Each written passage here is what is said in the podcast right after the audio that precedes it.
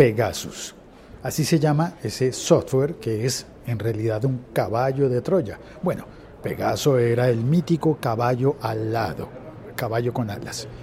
Pues este caballo de Troya, me refiero a porque en realidad es un malware, un troyano, podríamos decir, de alguna manera, un virus, no, una puerta de entrada a los teléfonos iPhone, sí, iPhone, y seguramente también funcionaba con los, con los Android, teléfonos de supuestamente terroristas, ¿no? O de criminales. Para eso se diseñó, para eso lo construyó una empresa de Israel y se lo vendió a los gobiernos del mundo, a los estados legítimamente constituidos, a las fuerzas del orden y las fuerzas del bien. Pero en México se descubrió, lo publicó el New York Times, los utilizaron para espiar a los periodistas y a los activistas en pro de los derechos humanos. La Liga.fm. Tecnología en tus oídos. Este es un podcast perteneciente a la liga.fm, se llama El siglo XXI es hoy y lo escuchas en el siglo XXI es hoy.com y en todas las aplicaciones de podcast, todas. El siglo XXI es hoy.com. Bueno, me he documentado un, un poco al respecto para contarte esto.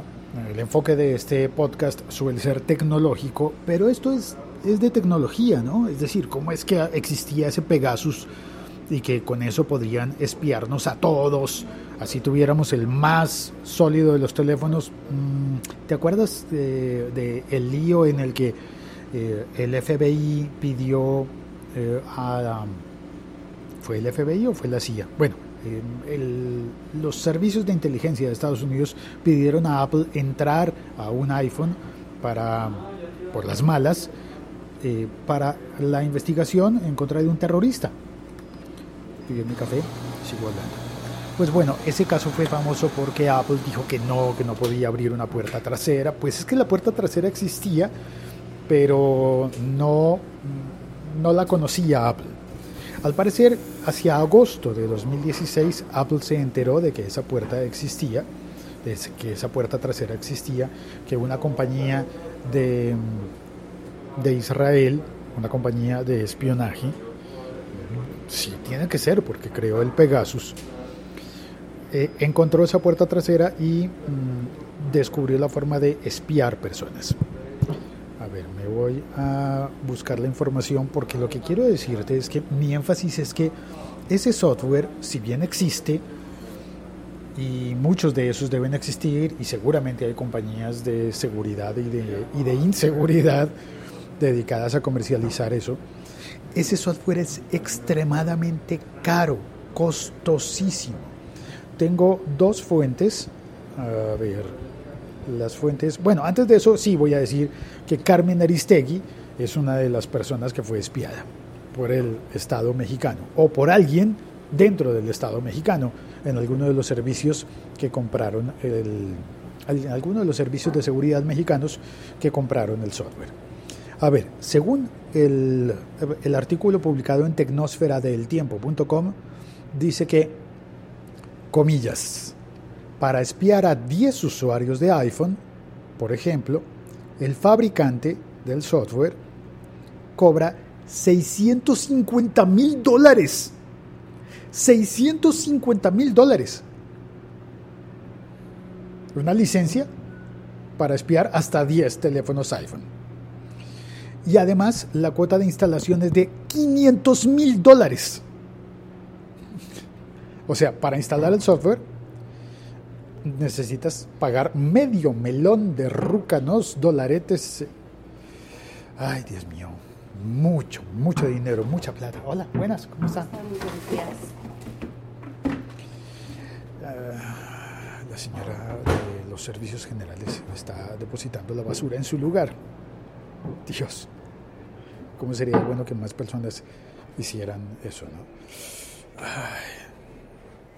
Es decir, ya de entrada hay más de un millón de dólares pagados por espiar solamente a 10 personas, pero las cuentas van en 12 conocidos, ¿no? que se sepan. Van en 12 personas. Eh, a ver si alcanzo a leerte algo más de, de esta fuente, que es la de eltiempo.com. Eh, Carmen Aristegui. Bueno, cuentan los detalles sobre cómo lograron meterle con ingeniería social, es decir, con engaños humanos, meterle el, el programa a los teléfonos de algunas personas. Por ejemplo, Carmen Aristegui dice que un operador se hizo pasar por personal de la Embajada de los Estados Unidos en México y le rogó que le diera clic al enlace para supuestamente resolver un problema con su visa para entrar a los Estados Unidos. Eso es ingeniería social. Es decir, la llaman y le dicen, se hacen pasar por alguien de la Embajada de los Estados Unidos, por favor, te vamos a mandar un enlace y tienes que entrar a ese enlace y cháncales que entra ese enlace y queda su teléfono ya eh, pues a merced del espionaje.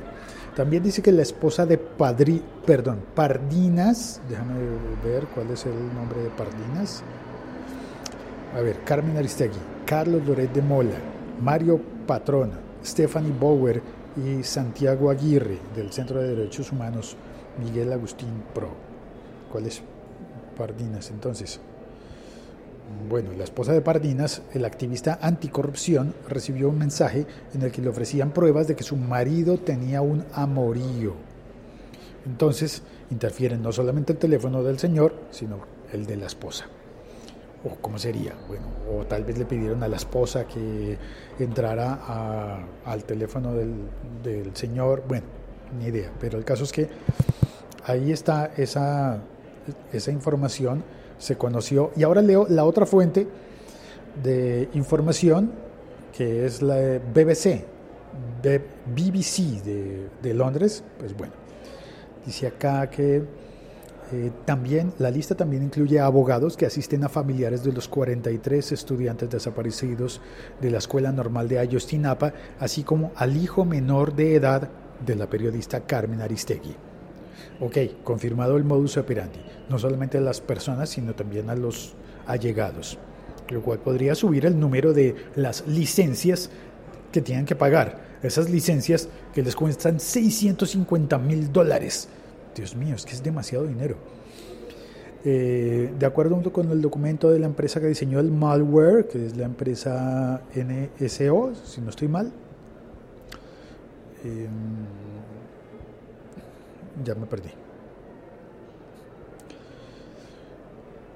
Condiciona su venta a que se utilice únicamente para vigilar criminales o prevenir amenazas de seguridad nacional. Eso es lo que la empresa israelí dice. Ahora, aquí a quién le vamos a creer? ¿Al gobierno de México o a los israelitas que tienen una empresa que vende software para espiar? ¿En serio? No, sé. No sé yo qué, pasa esto. Entre, las, entre los estamentos oficiales que compraron el software está la Secretaría de la Defensa Nacional Mexicana, SEDENA, y la Procuraduría General de la República, PGR. Procuraduría que en otros países sería equivalente a la Fiscalía. También fue adquirido, dice la BBC, eh, por el Centro de Investigación y Seguridad Nacional, CISEN, el organismo de inteligencia civil del gobierno. Pero no tienen evidencia concluyente, no, seguramente no van a tener evidencia concluyente de nada. Ahora, me llama la atención que hablaban de otro costo en el artículo de la BBC, hablaban de 77 mil dólares, sí. Dice eh, textualmente, comillas, cada una de las instalaciones exitosas del programa cuesta unos 77 mil dólares, según, según documentó el diario The New York Times. Cada una de las... No sé, estoy confundido porque según eso es como que cada instalación exitosa es un cobro extra o no. Es decir, te cobran 500 mil dólares por el derecho a utilizar el programa. Ok, 500 mil dólares. Sí, muy bien, yo compro una licencia. Es decir, la Procuraduría, el Servicio este de Inteligencia, tres licencias en México. Tres licencias de 500 mil dólares. Vale, vamos en millón y medio. Más Eh, la licencia por el derecho de espiar hasta 12 teléfonos, 650 mil dólares. Eh, hay 12 teléfonos eh, reportados, 12 eh, creo, seguramente va a descubrirse más gente. Sí, los afectados, dice la BBC, según el informe, son al menos, al menos 12 comunicadores y activistas que investigaban casos de corrupción gubernamental. Entonces son dos paquetes de licencias de, porque son más de 10, ¿no? Entonces 650 y 650 son 1.300, 1.300.000 y llevamos un millón y medio, llevamos 2 millones eh, 800 mil dólares. Y si a eso, si lo estoy entendiendo bien, significa que por cada una de las instalaciones exitosas les cobran además 77 mil dólares. Suma eso por los 12, ¿no? Multiplica por los 12 y súmaselo a los, a los 2 millones que teníamos además. El caso es verdaderamente vergonzoso, vergonzoso. Y lo peor es que se conoce este caso y cuántos hay que no se conozcan. En Colombia, en mi país, hubo un, hubo un escándalo similar por las, lo que se llamó las chuzadas del DAS, en aquel entonces el Departamento Administrativo de Seguridad, que era una empresa, una empresa del Estado, no, una institución de, ¿cómo se llama?, de inteligencia. Eso no debería llamarse inteligencia, ¿verdad? No debería llamarse inteligencia. Y bueno, pues estaban espiando también a periodistas y a cuanta gente se opusiera, a, se opusiera o representase un peligro, no necesariamente para la seguridad nacional, sino para la seguridad de los que están manejando la seguridad nacional. Y me parece que en Panamá hubo algo con el caso Martinelli, no estoy seguro, de eso no estoy seguro, así que no voy a mencionarlo porque no lo sé. El caso es que estoy realmente impactado por la cantidad de dinero que se mueve en nuestros países para tratar de controlar y de averiguar cosas de qué, de la oposición política, de, de, los periodistas, qué es lo que están intentando ocultar o salvarse. Mejor dicho, ¿en qué mundo estamos? El siglo XXI es hoy.com. Muchas gracias por oír este episodio podcast. Saludo en el chat. Vía Spreaker está Alejandro Herrera. Está también Ricker Silva. Eh, que dice algo. Ricker dice: Algo he hecho mal que no he hecho la de plata que me merezco. Eso significa: no me he ganado el dinero, la, el pastón que me merezco. No, pues yo estoy igual. También dice: Si eso es así, o no nos dijeron la verdad o a Sepúlveda le pagaron una chichigua para su hackeada en las elecciones. Sepúlveda es un famoso hacker que está metido en muchos líos en Colombia porque fue contratado por... Ah, eso es otra cosa. Vamos a contar eso. Eh, ah, y Carlos te saluda. Dice, hola Félix Money. Ojalá tuviéramos una miserableza, una miserable parte de ese dinero que destinan a, a espiar gente, por Dios. Cuento entonces ahora esa, esa otra historia. En las pasadas elecciones eh, en Colombia. El siglo XXI es hoy.com. Ahí está marcado el tema 2 para los que lo oyen en Spreaker. En las pasadas elecciones en Colombia hubo un escándalo de hackers, de un hacker eh, que fue contratado, al parecer se dice que habría sido contratado por una de las campañas a la presidencia de la República. Y que a través de ese hacker habrían hecho campañas, por ejemplo, para eh, averiguar cosas del proceso de paz en Colombia. Espiar al proceso de paz y tratar de entorpecerlo o de obtener beneficio político, electoral, electorero, de la información allí para, no sé, básicamente lo que se sabe es que esa campaña se oponía al proceso de paz. Eh, era, si no estoy eh, tergiversándolo mucho, en que seguramente no lo digo como es porque no sé y nadie sabe realmente cómo es, era una campaña en la que está muy vinculado con los que promovieron el no en el plebiscito y que dicen paz sí, pero así, pero así no. Que dicen que no, mejor dicho, opositores al proceso de paz, punto. Ya eh, hay que ver, entrar en detalles qué tanto tienen razón los unos y qué tanto tienen razón los otros, porque seguramente nadie tiene la razón completa. Seguramente nadie, nadie está en lo cierto. Pero se supo de ese, de ese hacker y eso se ligó a que en días muy recientes, esta parte es graciosa, es graciosa. En días muy recientes, el expresidente de Colombia que está vinculado a ese partido político, eh, que es un expresidente muy famoso a quien mucha gente sigue, publicó en su Twitter una imagen de una conversación de WhatsApp. Os vais a reír de esto, te vas a reír de esto eh, si, si, no vives en Colombia, si no conoces esto, es, y si eres geek. Publicó el expresidente una publicación de WhatsApp con pantallazos. Dijo que había empresarios que le estaban eh, transmitiendo mensajes de preocupación por algo que yo ni siquiera sé qué era.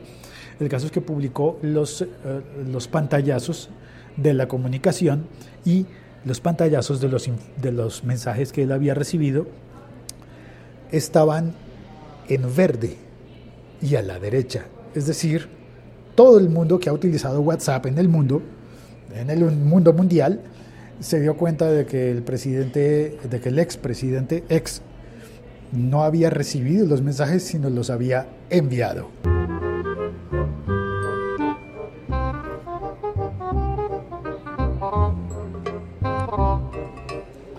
Y uno de los tweets geniales que surgieron a raíz de eso fue el de Gabriel de las Casas, arroba Gabo de las Casas, dijo, con razón necesitan contratar hackers si es que ni siquiera saben utilizar el WhatsApp.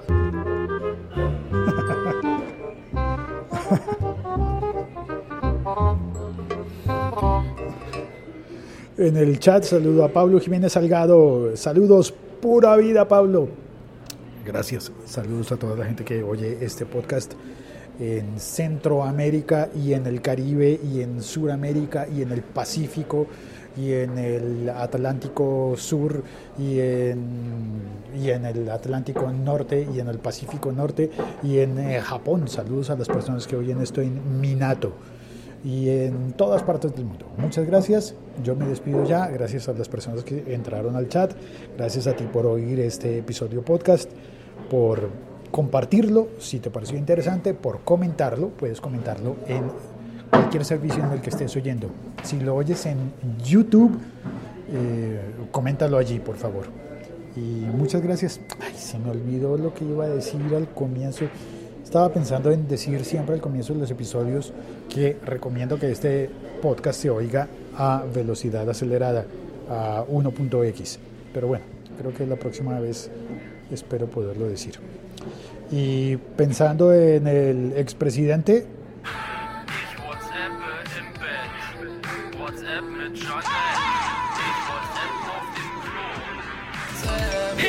de WhatsApp. Hasta pronto. Chao, cuelgo.